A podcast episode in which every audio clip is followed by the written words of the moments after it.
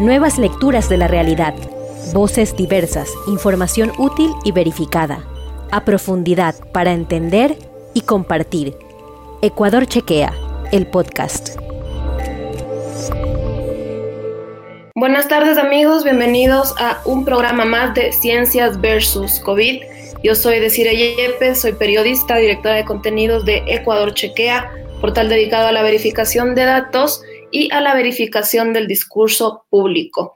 Durante los últimos meses nos hemos dedicado a analizar las distintas problemáticas que convergen alrededor de la pandemia y la violencia de género es precisamente uno de esos aspectos, es uno de esos temas que merece ser tratado, que merece ser abordado de manera urgente y que de alguna manera ha pasado también desapercibido a propósito de todo lo que el coronavirus nos ha generado. En esa línea quiero hoy dar la bienvenida a dos invitadas, con ellas vamos a profundizar en este tema. Hoy nos acompañan Ana Lucía Martínez, ella es máster en Ciencias Sociales, en Género y Desarrollo. Ana Lucía, bienvenida y muchísimas gracias por acompañarnos. Hola, deciré buenas tardes y buenas tardes con todos y con todas quienes nos acompañan el día de hoy. Hoy también nos acompaña Gisela Pantaleón, ella es doctoranda en Ciencias Sociales y Jurídicas. Gisela, bienvenida y muchísimas gracias por estar hoy en Ciencias versus COVID. Deciré muchísimas gracias por la invitación. Eh, muy buenas tardes con todos y todas y esperamos que este conversatorio nos pueda ayudar mucho en orientaciones importantes. Es importante mencionar también que este programa se logra gracias a la alianza que existe entre Ecuador Chequea y la Red Ecuatoriana de Mujeres Científicas, red que justamente reúne a profesionales como Ana Lucía y como Gisela y que han podido acompañarnos en varios de nuestros programas. Para empezar y después de darles la bienvenida a Ana Lucía y a Gisela, como yo mencionaba hace unos instantes, la violencia de género durante el confinamiento no ha cesado, no ha dejado de ser una problemática que eh, implica y complica la realidad ecuatoriana. De acuerdo a los datos oficiales, cada 72 horas una mujer es asesinada en Ecuador por cuestión de género. Esta suele ser una premisa compleja de entender y que generalmente abre la discusión en torno a la tipificación del femicidio. Quisiera empezar justamente con ustedes, Ana Lucía. ¿Cómo se entiende la muerte de una mujer por cuestión de género? Bueno, eh, muchísimas gracias nuevamente por el espacio y, también eh, este tema es especialmente importante en el contexto en el que estamos ahora en la pandemia. Eh, además de esta, de mi maestría en género, yo soy médica, entonces para mí el análisis de la problemática de la violencia de género tiene estos dos empates entre el tema de la violencia como un problema de salud pública y el tema de la violencia desde la lectura de las ciencias sociales y los derechos humanos. Entonces, con respecto a tu pregunta, em, yo creo que esta ha sido una de las situaciones y de las circunstancias mundiales que eh, han dejado ver y han puesto sobre la mesa las enormes desigualdades, las enormes injusticias que existen en los diferentes países y han agravado las circunstancias que ya veníamos viviendo desde hace, desde hace mucho tiempo. ¿no? En el caso especial de la violencia de género y en el caso específico de la violencia contra las mujeres, esta es una tragedia que eh, se ha ido profundizando y ha ido incrementando de la mano de la tragedia que ya representa el, el COVID-19. Entonces, la interpretación y la mirada hacia eh, la muerte de una mujer eh, implica y tiene una serie de lecturas importantes que afectan directamente a, a, todos los ámbitos de la sociedad. Si hablamos de los temas de productividad, si hablamos de los temas de educación, si hablamos de los temas específicos de salud, eh, especialmente las mujeres tenemos un papel importante en estas esferas, en la esfera productiva, por ejemplo, que es otro de los, de los eh, principales pilares que se han discutido en estos últimos en estos últimos tiempos. Y eh, una de las cosas que a mí personalmente me, me golpea muchísimo y, me, hace reflexionar profundamente es eh, las condiciones de la violencia de género en, en el contexto del confinamiento. Justamente, eh, Gisela, para ahondar en este tema y jurídicamente hablando, cuáles son las configuraciones de un femicidio, cómo se define un femicidio versus el asesinato de una mujer. Bueno, cuando hablamos estrictamente de lo que el femicidio es una de las violencias de género hacia la mujer, eh, cuando hablamos de la violencia hacia la mujer en este tema de femicidio, interactúan tres elementos importantes. En estos elementos encontramos la estructura eh, del, acto en sí, de la violencia.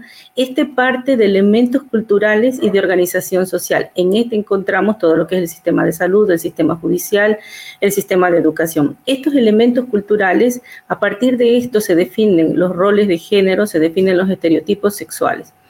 Estos, a través del objetivo de control que tiene el agresor, este de aquí eh, ejerce la violencia alimentado de esta organización social, de estos aspectos culturales, y esta en el tiempo, la frecuencia, la intensidad, es lo que genera las lesiones físicas, las lesiones psicológicas, sexuales, hasta llegar al femicidio.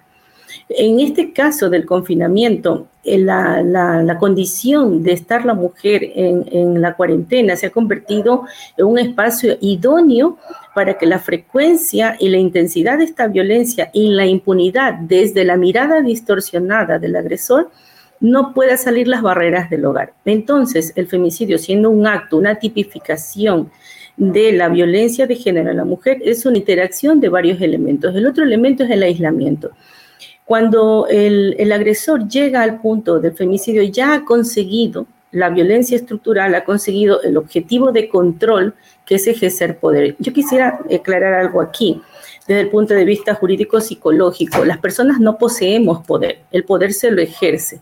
¿Y cómo lo ejerce? A través de la interacción en un contexto, generalmente el ámbito familiar o el ámbito laboral. Luego de esto, el otro elemento es el aislamiento, ¿no? El, no permitir que la mujer tenga libertad de comunicación, de acción. Entonces, esta conjugación con la frecuencia y en el tiempo se vuelve continua, genera un mayor impacto en la mujer y muchas veces termina en femicidio. Incluso en la autopsia psicológica de muchas víctimas, al construirla, hay este fenómeno en casi todas, el tiempo la frecuencia y la intensidad y estos factores culturales como el proceso jurídico, la denuncia, que ha venido a afectar y queda en la impunidad de estas cuestiones. ¿no? Eh, he visto en los, en los datos en el Ecuador que según la Fiscalía tenemos eh, al momento 300 eh, y algo de femicidios, pero según organizaciones son 748. La Fiscalía dice que... Desde que se tipificó el femicidio, ¿no? Sí, pero en este momento de la pandemia, eh, la Fiscalía dice que solamente ha habido 388 hasta abril, pero otras organizaciones manifiestan que hay 748. La cuestión del confinamiento fue una barrera, se convirtió en una barrera de comunicación y la libertad de buscar, eh, de hacer la denuncia para la mujer. Se colapsaron los medios donde se pedía el auxilio y todo esto lo que ha generado es que este impacto en el tiempo ha generado que la mujer esté mucho mayor en riesgo en este momento en, el lugar que parecería que fuera el lugar de protección, que es el lugar. Está en constante eh, contacto con el agresor. Entonces, a mí me preocupa mucho la idea de impunidad que el agresor puede estar en este momento psicológicamente manteniendo por el hecho de que está confinado. Y eso alimenta mucho más eh, la conducta agresiva de, las personas que tienen este tipo de comportamientos, ¿no? Como lo mencionaba hace unos momentos Ana Lucía, en efecto existen varias aristas desde las cuales se puede tratar de analizar este fenómeno, esta problemática. Una de ellas, la salud pública. Ana Lucía, justamente, cuando hablamos de salud pública, cuando hablamos de esta emergencia sanitaria, donde todos los esfuerzos se volcan a tratar de paliar eh, los efectos de la pandemia directamente del nuevo coronavirus. Se deja de lado justamente todo lo que tiene que ver también con prevención y contención de estas mujeres que, como bien mencionaba Gisela, seguramente estaban viviendo con su eh, potencial femicida. Muchas de ellas mujeres adultas, sí, pero existen casos también de niñas que fueron violentadas, que fueron ultrajadas, que fueron asesinadas. Hay casos de guaguas de un año, eh, tal vez uno de los casos más brutales, del de Yuri eh, Oribio en, Guayas, de 10 años, que aparece desmembrada en el río. Y todos estos crímenes se perpetran en su núcleo íntimo. O sea, estos crímenes los producen los hombres que están más bien al cuidado, ¿no? De estas mujeres. En esa línea, Ana Lucía, ¿existe política pública real en este país que aterrice a prevenir el femicidio como una cuestión de salud pública? Fíjate que es, una excelente pregunta y eh, desde ese sentido la legislación en el Ecuador, eh, a, diferencia o en comparación de legislaciones regionales o legislaciones internacionales, es una legislación maravillosa. Eh, en, lo escrito, en los documentos que existen, en nuestra constitución, en la Ley Nacional de Prevención de la Violencia contra la Mujer, existe normativa y existe política pública. Es decir, se ha pensado y se ha trabajado lo suficiente, pero lamentablemente, em, y no solamente por el contexto de la pandemia, sino eh, por este, eh, este engranaje que tiene que darse entre la sociedad civil y los organismos estatales y los servicios de salud, en este caso en particular, todavía nos encontramos con resistencias, todavía nos encontramos con brechas y existe una fuerte naturalización de la violencia en nuestro país. A diferencia de otros lugares, eh, como por ejemplo, que son eh, lamentablemente famosos por la cantidad de violencia contra la mujer que existe, como es el caso de México, eh, es una violencia que se da en un contexto diferente en el contexto del Ecuador, justamente como tú bien señalabas hace un momento, el contexto de la violencia sexual, el contexto de la violencia de género, tiene este contexto familiar eh, que es especialmente grave. Entonces, en nuestro, en nuestro país, si bien es cierto, tenemos casos de femicidios eh, donde el agresor no, no forma parte del círculo familiar de la víctima o no ha sido eh, conocido por la víctima, como es el caso del femicidio de las turistas argentinas en Montañita. Em, pero esos casos en nuestro país son excepciones. Los casos más frecuentes que nosotros tenemos son justamente los que están relacionados a una relación familiar o a una relación muy íntima entre el agresor y las víctimas. Y esa es justamente la razón por la cual eh, en la casuística que nosotros vemos, en el número de casos que nosotros tenemos, la población de niñas, de adolescentes, de mujeres adultas mayores y mujeres con discapacidad se vuelven grupos vulnerables que en otros países no son tan frecuentes. Entonces, entonces, eso nos lleva a una serie de eh, dificultades y una serie de problemas que han sido pensados en los documentos normativos, pero que lamentablemente junto con eh, la falta de preparación que teníamos como país y como sistema de salud ante el COVID-19, esto simplemente ha pasado a segundo plano. Y cuando hagamos la lectura post pandemia, tendremos que hacer la lectura post pandemia de todo lo que ha estado sucediendo durante este tiempo. Partiendo de estas últimas palabras, justamente la de la lectura post pandemia, ahí entra el de la estadística. en Ecuador hay una muerte por exceso de más de 24 mil personas que eh, todavía no se ha podido desagregar cuáles han sido las causas reales de esas muertes. Muchas de estas, sin duda, atribuibles justamente a la enfermedad que provoca el nuevo coronavirus, pero muchas otras también, sin duda, atribuibles al fenómeno de la violencia. ¿Y por qué me atrevo a hacer esta afirmación? Precisamente por la incapacidad del sistema de justicia de atender de manera inmediata a las víctimas. En esa línea, Gisela, y con ese eh, antecedente, ¿cuáles son las características de nuestro sistema de justicia y mucho más durante la pandemia para garantizarles a las mujeres no solo una vida libre de violencia, sino que en caso de ser víctimas, incluso de femicidio, que quienes les sobreviven puedan evitar que su caso quede en impunidad? Mira, eh, todo acto de, negligencia o de, como en el caso que pasó ahorita en este momento en el Ecuador, no solo en Ecuador, en muchos países de América Latina, siempre va a vulnerar un derecho. El derecho a la vida, el derecho a la protección. Y esta falta de reacción hacia los casos que hubieron en el Ecuador ha vulnerado indiscutiblemente los derechos de muchas mujeres. La cuestión de, la organización jurídica en el Ecuador no solamente son las políticas, los planes y los programas, estos tienen que aterrizar indiscutiblemente en acciones eh, específicas y, muy que la ciudadanía las pueda comprender. Está ligado a esto los problemas de educación, está ligado a esto los problemas de los niños y las niñas con el abandono del sistema escolar pero en cuanto al sistema judicial, todavía en nuestro país se sigue revictimizando a las personas. Muchas mujeres eh, que son víctimas de femicidio se tienen que eh, volver a armar su historia desde la autopsia psicológica. el sistema judicial al pedir ayuda. Muchas de estas mujeres de femicidio que yo vengo siguiendo los casos tienen boleta de auxilio, tienen un sistema de protección. Las llamadas que hacen de auxilio al sistema de la policía no son respondidas inmediatamente. Hay una falta de, de atención a este problema. Yo también me pienso que en esta cuestión judicial no solamente es la implantación de la norma, ciertas prohibiciones y establecer las normas no garantiza que se vaya a erradicar la violencia. Esto es una cuestión de, construcción social. Eh, hay una idea distorsionada con el efecto de la violencia muy instalada en nuestros medios como una norma aceptada. Empieza desde pequeños como el castigo y es aceptado como una medida de formación. Entonces, se desestima se desestiman los casos de denuncias y en este aspecto el, sistema judicial falló mucho a tal punto que ni siquiera tenemos una información con base científica de los casos de femicidio. Eh, he estado buscando que ha habido datos de llamadas, pero estas llamadas no tuvieron respuestas de atención porque en este momento prevaleció la atención de la cuestión de la salud. ¿Qué quiere decir con eso? De forma de lectura simbólica que la violencia no fue considerado un problema de salud. No fue considerado una prioridad.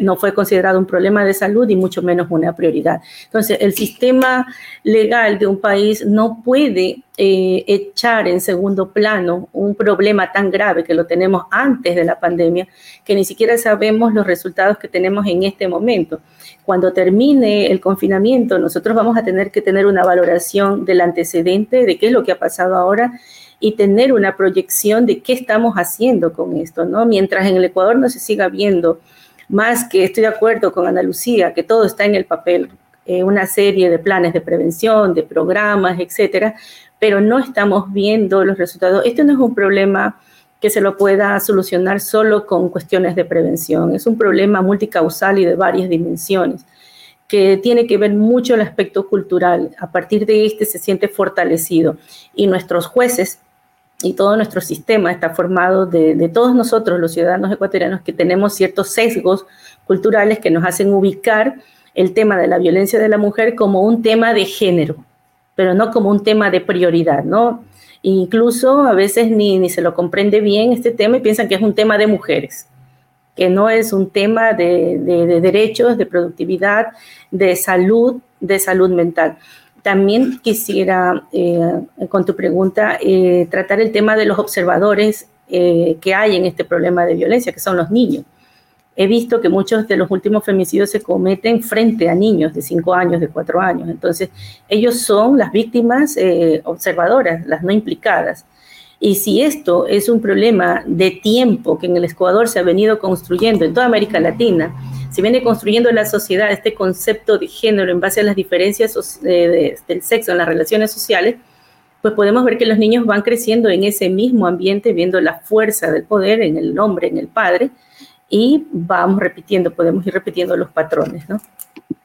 Para quienes se suman, hoy estamos conversando con Ana Lucía Martínez, de es Master en Ciencias Sociales en Género y Desarrollo, y con Gisela Pantaleón, doctoranda en Ciencias Sociales y Jurídicas. Quienes nos ven pueden sentirse en toda la libertad de mandarnos sus preguntas, sus comentarios, que podemos de este modo analizarlo con las expertas.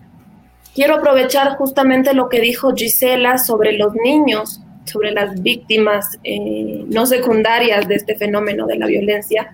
Y es que es real, durante el confinamiento se dio un caso eh, que se perpetró acá en Quito, donde justamente una mujer fue asesinada a golpes, marido frente a su hijo de cinco años, y el agua se convirtió en el único testigo del hecho, ¿no? El niño tiene que ir a rendir la versión y demás. Justamente por todo el tema de la, de la pandemia, los procesos legales han eh, demorado y esto implica que el niño esté sometido a procesos de revictimización de manera constante. Ana Lucía, desde eh, la cuestión de salud, ¿qué implicaciones tiene en la vida de un ser humano? haber no solo crecido dentro de un contexto tan violento, sino ser testigo de la expresión más, violenta, más eh, salvaje de la violencia, que es justamente el femicidio en el caso de las mujeres. Bueno, es, es, una, es una excelente pregunta y es una pregunta que, eh, nos, nos pone frente a realidades extremadamente dolorosas. Una de las cosas importantes que hay que tener cuenta en este ciclo de, creación y de, y de reproducción de la violencia es que eh, en el caso de las víctimas y de los sobrevivientes, yo diría que en, en la lectura que nosotros deberíamos hacer de quienes presencian un acto de violencia, quienes son testigos en, en, términos más, más jurídicos, si se quiere, em, yo diría que son sobrevivientes, ¿no? Porque son algunos de los casos en los cuales eh, los agresores perdonan la vida de los niños luego de eh, o, o no han atentado contra la vida de los niños, pero hay otros casos también donde se hace extensivo el femicidio, ¿no es cierto? Y se vuelve en un, eh, en un asesinato a los otros miembros de la, de la familia que tiene este origen femicida. Entonces, en términos de la salud, yo diría que podríamos ver eh, varios efectos. Podríamos tener el efecto de la reproducción de la violencia, es decir, de esta nueva incubación de la que hablaba Gisela, por ejemplo, de eh, que este, este vivir en contacto constante con violencia la naturaliza, pero también la reproduce. Entonces, por ejemplo, en algunos casos eh, yo he visto eh, situaciones en las cuales mujeres que son hijas de mujeres que han sido violentadas, em, luego terminan teniendo relaciones violentas donde ellas naturalizan el concepto de la violencia, esperan que eso suceda y obviamente se mantienen en esa, en esa situación. Y en el caso también de los varones, pueden darse, yo diría que dos situaciones que son como más polares, ¿no? Es decir, por un lado, pueden convertirse también en, en personas violentas, ¿Sí? o personas que se relacionan de una manera natural y más frecuente con la violencia,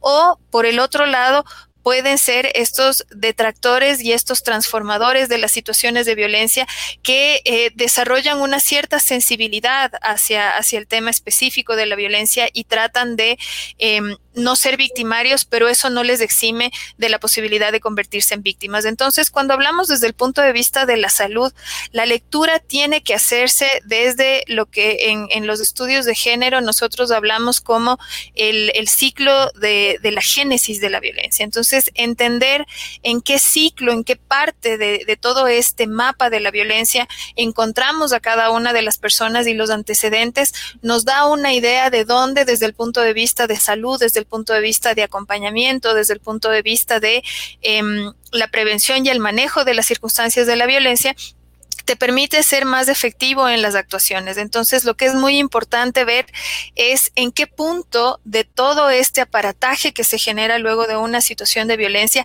está la persona en ese momento. Entonces, está en estado de ser sobreviviente, está en estado de ser el, agresor o el victimario, o es el victimario que también forma parte de otra estructura mucho más grande de, eh, una violencia sistémica, que, que lo decía también Gisela hace un momento nos llega un comentario por interno a través de Twitter de una cuenta arroba puro morado, quien sostiene que se dice homicidio e incluye a hombres y mujeres por igual.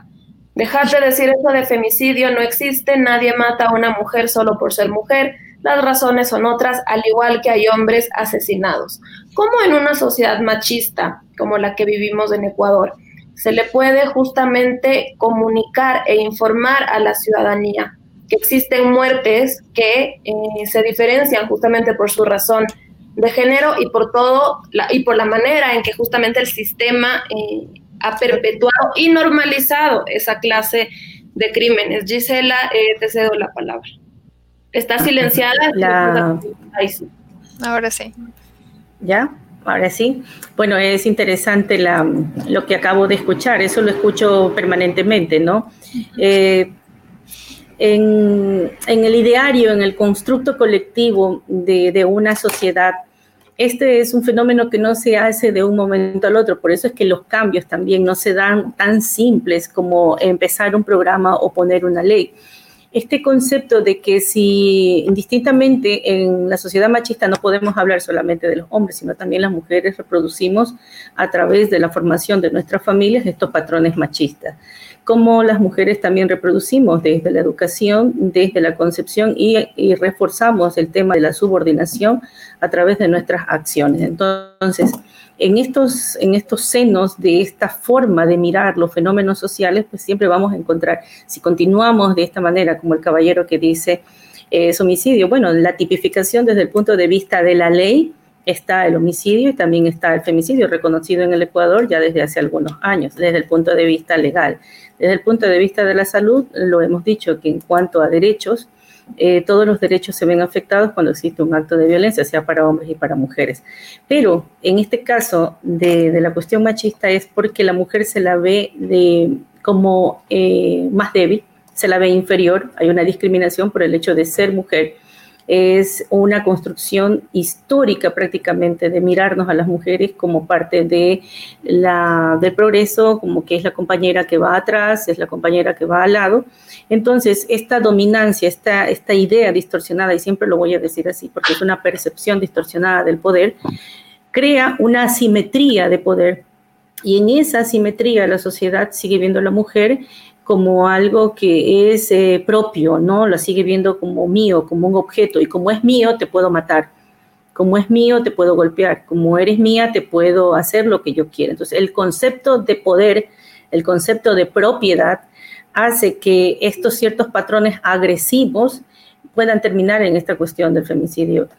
Entonces, eh, la cuestión de trabajar desde mi punto de vista, de los, eh, desde mi humilde punto de vista, es una cuestión de trabajar no solamente desde la prevención, sino desde todos los medios, ¿no? Si tú miras, los medios de comunicación de alguna forma refuerzan estos problemas de inequidades y de violencia. Eh, si vamos a hablar como sistema, voy a hacer una, una ojalá que no, no me genere más problemas, ¿no? Pero si vamos a hablar desde el sistema, tenemos un macrosistema y un exosistema que vulnera derechos. Es un exosistema que vulnera derechos, que atropella derechos, que se violenta a las mujeres y a la familia con muchos comentarios, con acciones. Entonces, cuando tú tienes ya una sociedad con cierto sesgo machista, pues se siente aupado en este tipo de concepciones. Entonces, cuando estamos hablando de manera incoherente, sobre los derechos de la mujer, sobre la protección de los niños, las niñas, de las personas vulnerables, pero utilizamos esa misma ley para otro tipo de situaciones, vulnerando, entonces se nos hace mucho más difícil a nosotros que estamos trabajando en este tema poder salir adelante con esto, ¿no?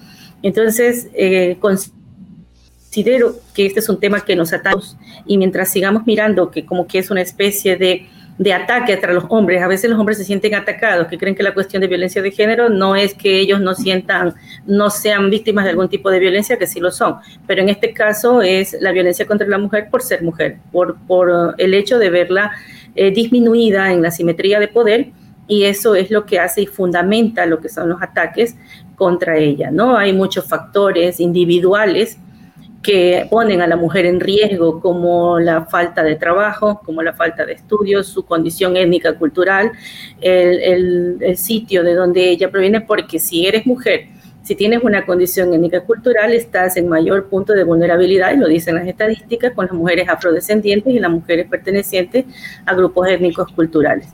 Entonces, todas estas formas de vernos diferentes, porque el vernos diferente te hace identificar inmediatamente y piensa y te pone en un, punto de vulnerabilidad. Yo quiero compartir y reforzar algo que dijo Ana Lucía con respecto a los agresores y las víctimas. Y sí, psicológicamente el efecto del fenómeno de la violencia ubica al agresor en posición de víctima y a la víctima en posición de agresor.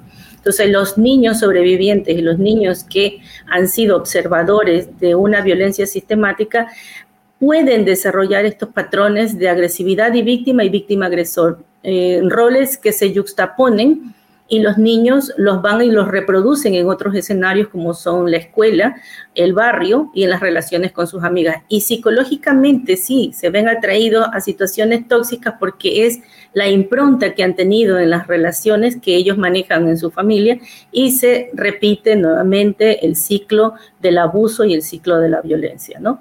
Para, para, concluir, Ana Lucía, en otros países, en efecto, la eh, tipificación del feminicidio se entiende como un crimen de Estado, ¿no? Precisamente asume y endosa la corresponsabilidad a los distintos poderes de eh, responder ante su incapacidad por no eh, haber sido capaces de garantizarle a una mujer una vida libre de violencia.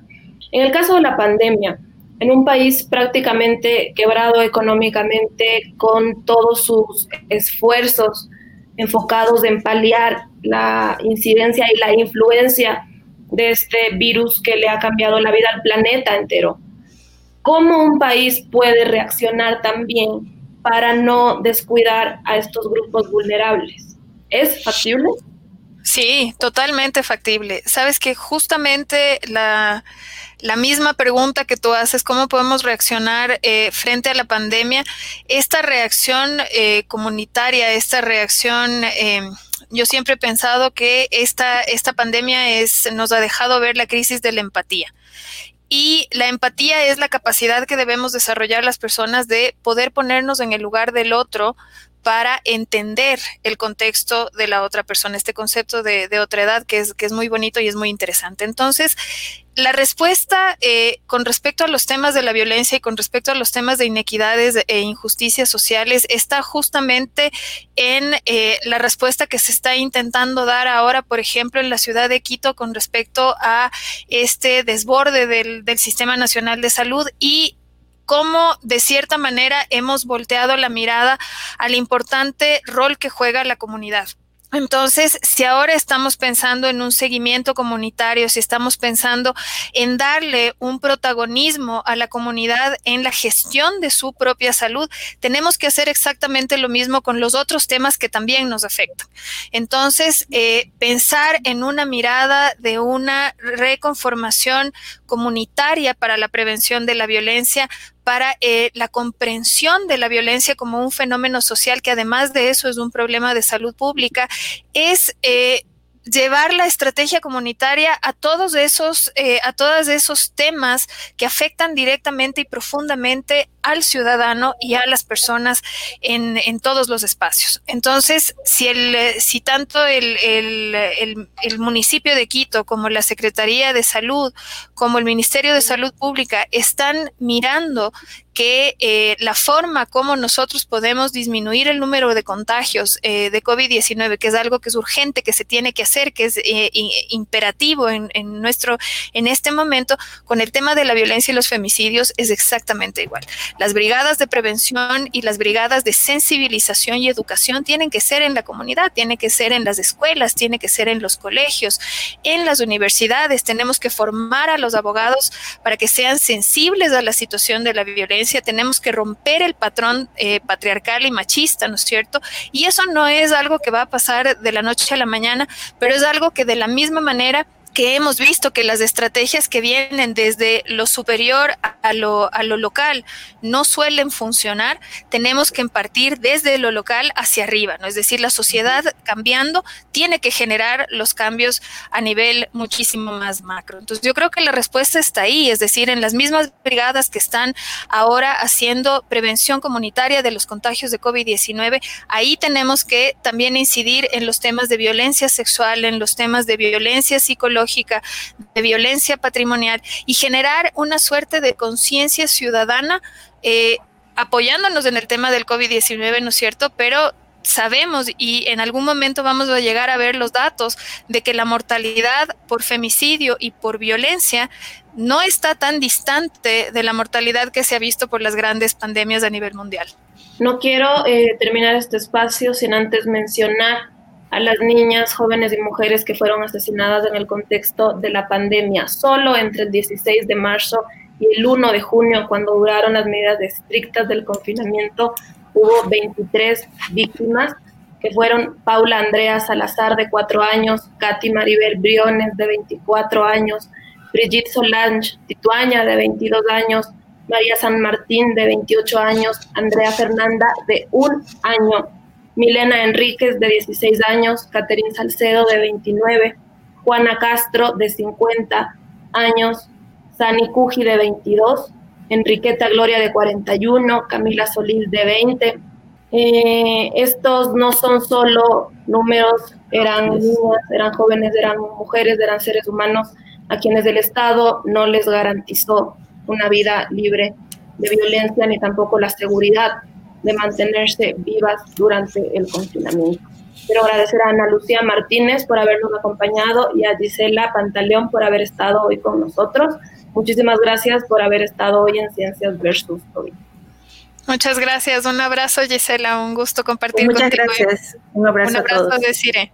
Si ustedes quieren ver este u otros programas de Ecuador Chequea, pueden seguirnos a través de nuestro sitio web. Nos encuentran en www.ecuadorchequea.com y también pueden estar pendientes de nuestros contenidos a través de redes sociales. Nos encuentran como arroba Ecuador Chequea en Facebook, en Twitter e Instagram. Nos encontramos el próximo miércoles a partir de las 5 de la tarde. Si te quedaste con ganas de más, visita www.ecuadorchequea.com y no comas cuento.